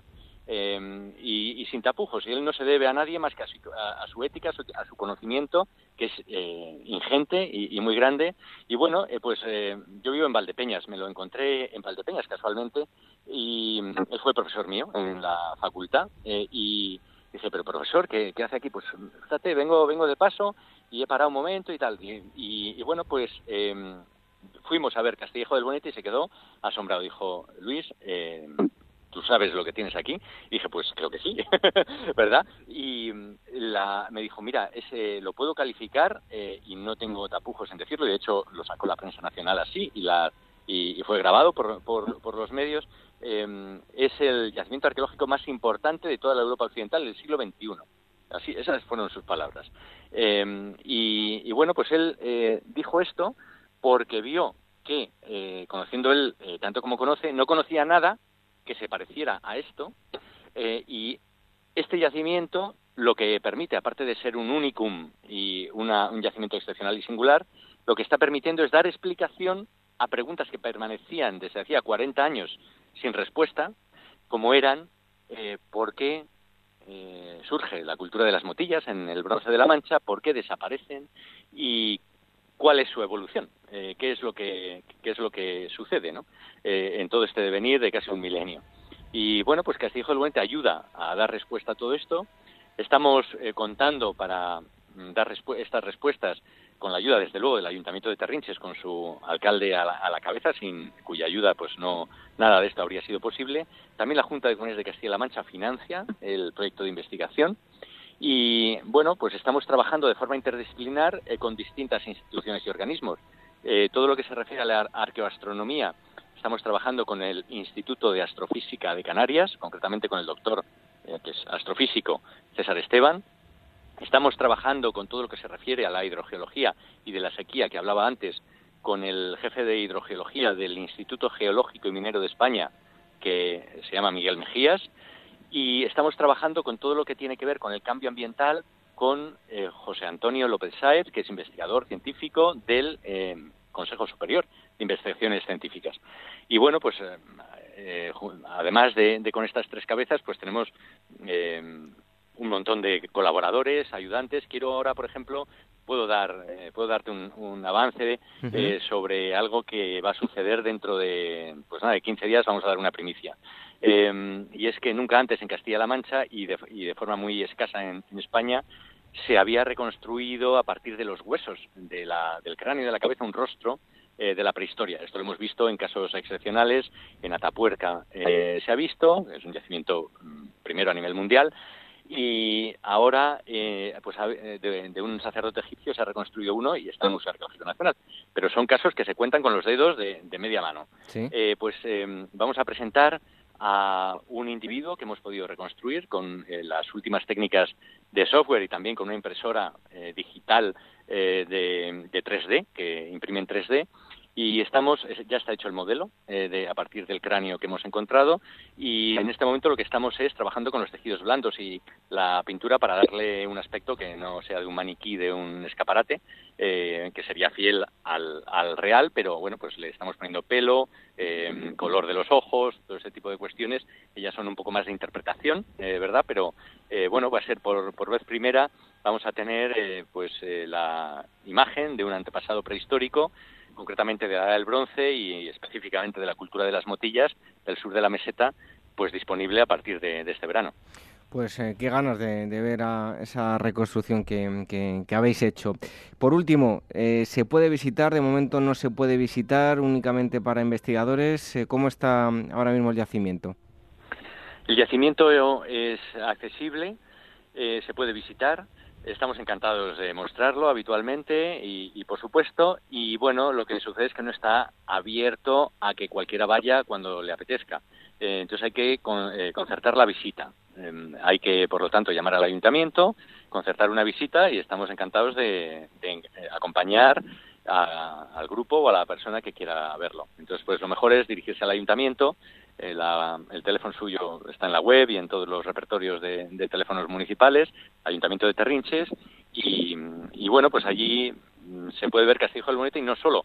Eh, también hay unas termas, como no hay otras en el sur de la meseta, en toda la provincia de Ciudad Real, unas termas con tres hornos muy grandes de romanas. En este caso ya hablo de otro tipo de yacimiento. Y tenemos en, en Terrinches también un, eh, tramo de la vía Augusta de, o de los vasos de Vicarelo, que también conserva sus márgenes, eh, su áger, es decir, su talud emborrellado, todo lo que era la infraestructura de, la obra. De, por esa vía pasó Julio César. Y, y, bueno, es una vía romana eh, importante, entonces bueno, pues aparte de, de, un castillo medieval muy majo que hay con un centro de interpretación en su interior, en fin, hay recursos culturales eh, para pasar un buen día de allí en esta zona de Campo de Montiel. Pues Luis, tomo nota y en cuanto pueda me hago una escapada allí para ver eh, Terrinches y mm, Castillejo del Bonete. Estaremos encantados de acogerte a ti y a quien venga. Muy bien, pues gracias por eh, esta pequeña clase sobre la cultura de, de, las motillas y esperamos que vaya muy bien esa, esa campaña de, de, excavación en los meses de, de agosto y septiembre. Un fuerte abrazo. Otro para vosotros, David. Hasta luego.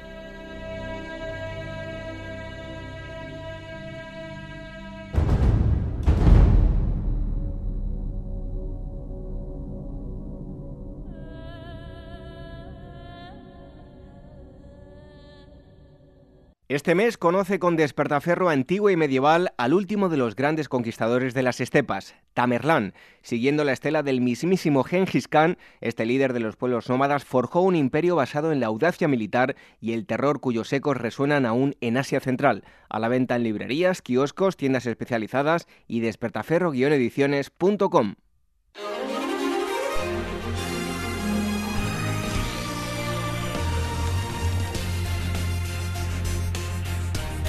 Es el momento, iba a decir yo, de las noticias, pero no, de noticias no, que está, parece que llega agosto y el mundo se paraliza, no tenemos, eso sí, están eh, excavando en muchos sitios que eh, a lo largo de agosto y en septiembre seguro que llegan muchas noticias de, nuevos descubrimientos. Pero lo que vamos a hacer es, como todas las semanas, contactar con eh, Manuel Campos para que nos dé recomendaciones, ya que tenemos tiempo libre durante este verano, pues qué mejor que emplearlo con lecturas. Eh, Manuel Campos de Meta Historia, bienvenido un día más ahora. Buenas noches, David. Bueno, antes de nada, si queréis más información sobre libros, sobre mm, exposiciones, que algunas hay, eh, lo vais a encontrar en metahistoria.com, en el Twitter también tenéis em, información que, nos dan los amigos de Metahistoria, arroba metahistoria.com y en Facebook también tenéis em, ese tipo de, información. Y mm, hoy vamos a empezar con eh, la Edad Media, eh, con un libro que se llama Gente de la Edad Media, Manuel.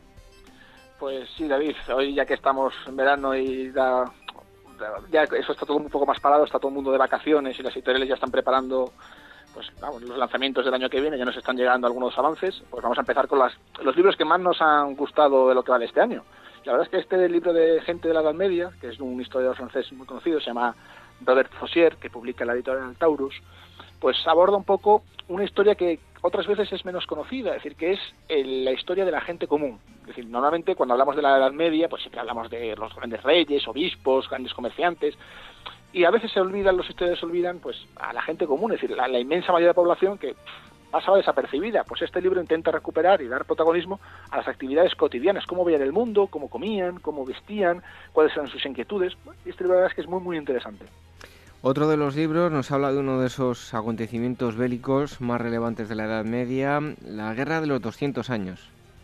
Pues esta obra de David Abulafía, que ha publicado Pasado y Presente, la guerra de los 200 años, quizá un título un poco así más comercial, por así decirlo, porque no fue una guerra de 200 años como la guerra de los 100 años, sino que fue más, eh, aborda la expansión de Aragón eh, a lo largo del Mediterráneo. ya sabemos, seguramente los oyentes lo sabrán, que Aragón a partir del siglo XII, XIII de la Edad Media empezó a expandirse por el Mediterráneo, sobre todo primero Sicilia y Nápoles, y luego ya este incluso llegó hasta la costa oriental del Mediterráneo, y este libro pues aborda un poco la, relación entre eso, entre la corona de Aragón, los Anjou y cómo fueron poco a poco expandiendo con sus altibajos durante todos estos 200 años hasta que finalmente todo el sur de Italia quedó integrado en la corona aragonesa y posteriormente en la monarquía española.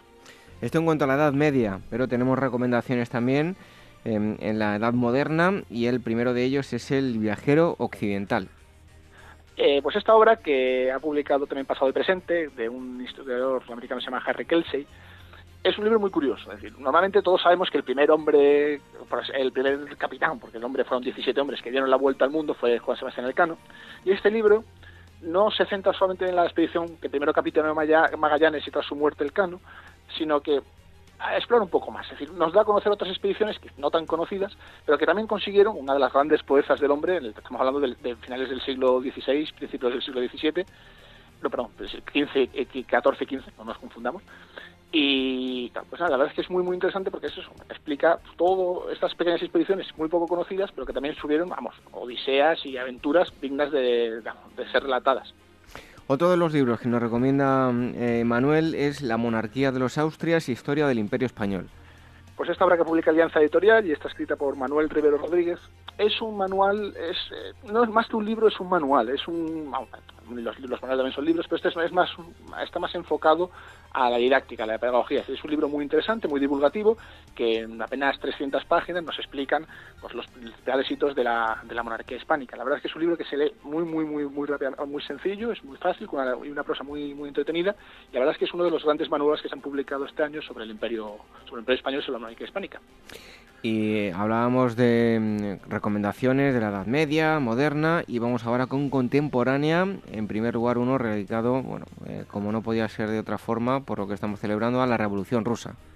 Pues eh, la verdad es que sí, este año hemos, han publicado, prácticamente todas las editoriales han publicado un, libro sobre la Revolución Rusa, eh, no hay que olvidar que estamos en su centenario, y esta obra que recomendamos, que es de Richard Pipes, que ha publicado la editorial Debate, es quizá la obra canónica de la Revolución Rusa sobre la Revolución Rusa. Es un libro, a ver, este no es un libro para llevarte a la playa, son 900 páginas, quizás cuesta un poco cargarla hasta, hasta la arena y hasta, donde estemos, pero la verdad es que si alguien quiere ver un libro sobre la Revolución Rusa y entender un poco cómo funcionó, cómo se originó y las cosas que tuvo, quizás esta es la obra más, más importante que se ha escrito sobre, sobre este acontecimiento.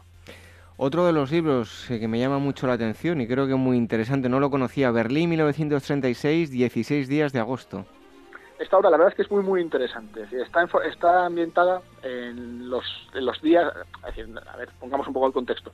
En 1936 tuvieron lugar los Juegos Olímpicos de Berlín. eh, esto fue aprovechado por Hitler para dar toda la propaganda de, pues, del nazismo y de su del Tercer Reich. Entonces fue un, acto que al el gobierno alemán le dio mucha importancia. Pues bien, este libro recupera esos 16 días y lo hace desde una óptica no tanto eh, oficial y política, sino a través de los ojos de quienes asistieron a, aquella, aquellas jornadas, aquellos 16 días de agosto. Pues entre, vamos, desde atletas, periodistas, arquitectos, es una visión panorámica de esos 16 días que, vamos, eh, y nos ofrece una visión del nazismo muy, muy interesante, que a los tres años comenzará la guerra, y es cómo vende, cómo es la propaganda y cómo se intenta hacer, vender todo ese, ese ideal nazi racista que, que puso Hitler.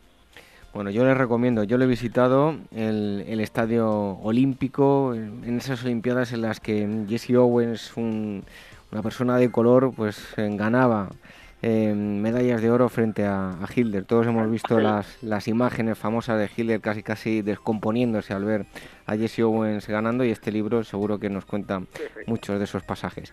Y un capítulo entero va dedicado a Jesse Owens, cómo consiguió y cómo qué sucedió en todo el estadio y cómo fue todo el toda, la carrera y la posterior entrega de medallas. Bueno, pues ya me ha picado el gusanillo a mí con este libro, ¿eh, Manuel? Por tu culpa.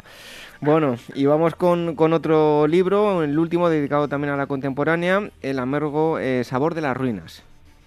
Pues si antes hablamos de los años previos a la Segunda Guerra Mundial, este libro tristemente habla de los años posteriores, que es la verdad, es un libro no sobre, sí, digamos sí, sobrecogedor, porque te explica cómo quedó Alemania tras la, tras la, vamos, tras la derrota de la Segunda Guerra Mundial. Si al principio veíamos como una Alemania, las Olimpiadas, esplendorosa, glamurosa, todo, este es todo lo contrario, y al igual que pasa con el que comentábamos antes, el de 1986, esta obra de, de Lara Feigel, eh, pues eh, utiliza a distintas personas, entre por ejemplo eh, actores, cineastas, periodistas, para dar una visión más descarnada de cómo era la Alemania, cómo quedó tras la, tras la derrota de la Segunda Guerra Mundial.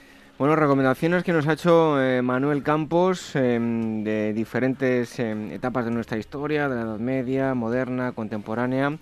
Eh, Manuel, te esperamos aquí en septiembre. Te vas a tomar también unas merecidas vacaciones durante el mes de agosto. Ya saben todos los oyentes que si quieren pueden visitar en, la página web metahistoria.com, en las redes sociales arroba metahistoria.com, en Twitter y también en Facebook.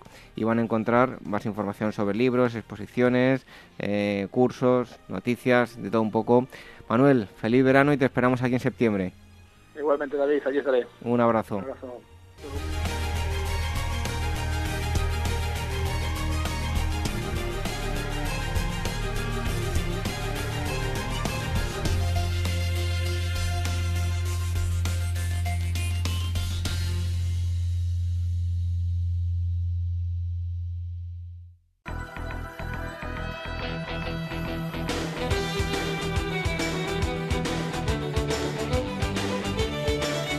Ágora Historia, con David Benito en Capital Radio.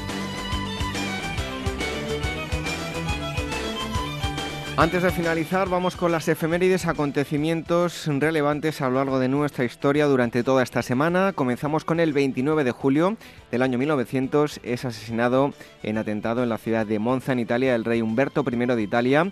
El eh, regicida es eh, el anarquista Bresti, que pretende vengar el baño de sangre de Milán del año 1898, cuando las tropas reales dispararon indiscriminadamente sobre diversas manifestaciones de obreros, ocasionando numerosos muertos y heridos. Y también un 29 de julio del año 1958, en eh, Estados Unidos, el presidente Eisenhower firma la legislación que permite la creación de la NASA tras ser duramente criticado por permitir que la Unión Soviética hubiese puesto en órbita terrestre el primer satélite hecho por el hombre, el Sputnik 1, lanzado el 4 de octubre de 1957.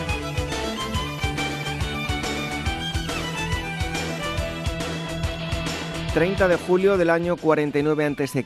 en Hispania, el actual em, eh, Lérida, se enfrentan los ejércitos romanos de Julio César y Pompeyo en la batalla de em, Ilerda. Aunque los ejércitos están bastante igualados en cuanto a efectivos se refiere, la experiencia adquirida por las tropas de Julio César en la guerra de las Galias y su habilidad como estratega harán que el 2 de agosto el ejército de Pompeyo se rinda sin apenas haber mostrado resistencia. Y en 1882 el Consejo de Ministros egipcio declara la guerra a Gran Bretaña. Los ingleses, con 14.000 soldados, desembarcarán en Alejandría y Suez el 2 de agosto y derrotarán a los egipcios el 13 de septiembre.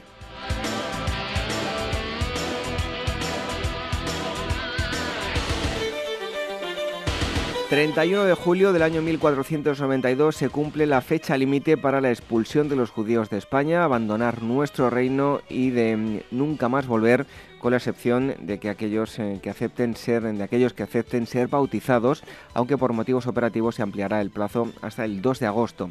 Y también un 31 de julio del año 1932 en Alemania, tras haber disuelto el canciller Franz von Papen, el Parlamento tiene lugar elecciones parlamentarias adelantadas para elegir a los miembros del Reichstag.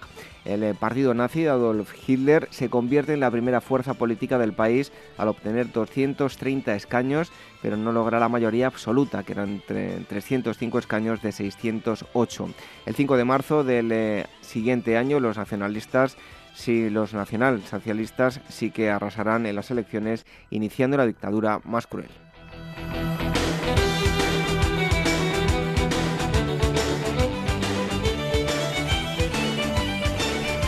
1 de agosto del año 30 a.C., Octaviano captura la ciudad de Alejandría, marcando la anexión de Egipto al Imperio Romano y por lo tanto el control del Mediterráneo. Marco Antonio, pensando que Cleopatra se ha suicidado previamente, se quitará la vida. Cleopatra, ante la deshonra de tener que desfilar encadenada en la parada triunfal de Octaviano, también decidirá suicidarse mediante la muerte ritual por mordedura de víbora áspid el 12 de agosto. Y también un 1 de agosto, pero de 1819, viene al mundo en la ciudad de Nueva York el escritor estadounidense Herman Melvin, que será mm, el autor de Moby Dick, La ballena blanca, entre otras eh, muchas obras.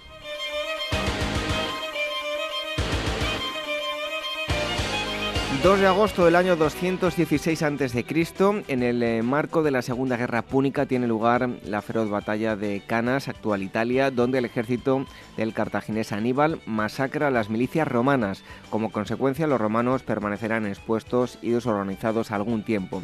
Y en 1512 muere Alejandro Achilini en Bolonia, afamado filósofo y médico anatomista italiano interesado en el campo de la lógica formal.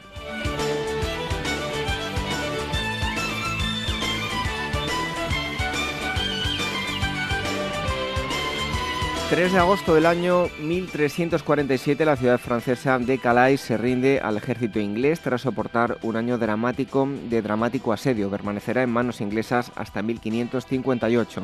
Y en 1882 en Estados Unidos, inmerso en un eh, aumento masivo de llegada de inmigrantes, pone coto a este fenómeno al dictar una ley que limita la entrada de inmigrantes pobres, criminales, enfermos mentales y personas de color, especialmente asiáticas, por ser trabajadoras y muy moderadas en sus pretensiones laborales, lo que puede hacer tambalear la cultura capitalista americana.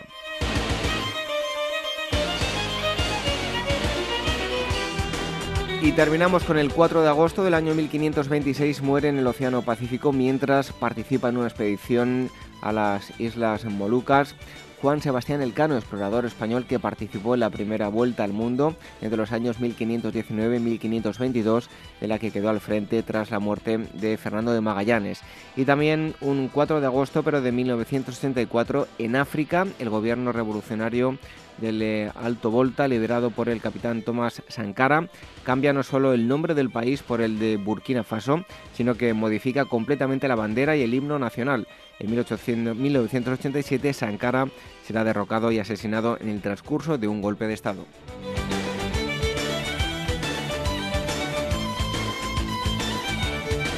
Las efemérides acontecimientos históricos eh, acaecidos entre el 29 de julio y el 4 de agosto a lo largo de nuestra historia. En un momento, la despedida.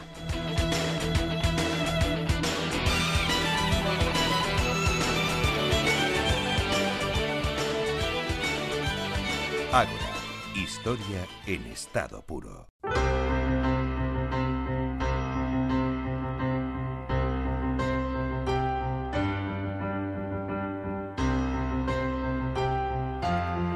Terminamos esta asamblea número 203, último programa de esta temporada, pero ya les avanzamos que en agosto vamos a estar con todos ustedes. Vamos a tener programas especiales temáticos.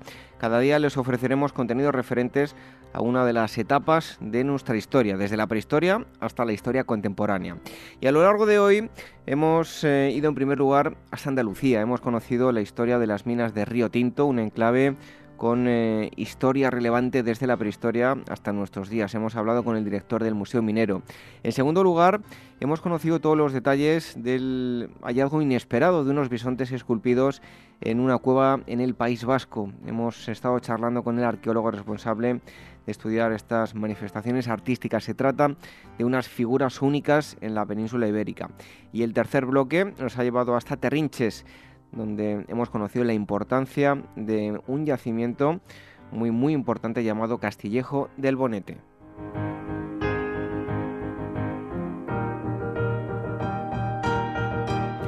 Como ya he dicho, terminamos oficialmente hoy la temporada, pero durante el mes de agosto estaremos con todos ustedes con programas especiales a la misma hora, a las 22 horas, una hora menos en la comunidad canaria. Si quieren contactar con nosotros, nos pueden escribir a cualquiera de esas dos direcciones de correo electrónico, contacto arroba agorahistoria.com y agora arroba capitalradio.es. Y si durante el verano quieren eh, acompañar sus vacaciones con historia, pueden descargar nuestros eh, programas a través de los podcasts en iVoox y en iTunes tienen todos los enlaces en agorahistoria.com. Les agradeceremos, eso sí, que nos dejen un comentario y una valoración, porque eso hará que lleguemos a mucha más gente.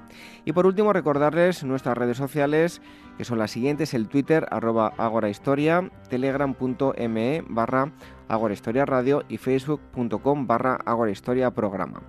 Hoy nos despedimos con una frase de Leo Tolstoy, dice así, la felicidad consiste en vivir cada día como si fuera el primer día de tu luna de miel y el último día de tus vacaciones. Buenas noches, hasta el próximo sábado. Eso sí, cuidadito con las carreteras durante el verano. Sean felices.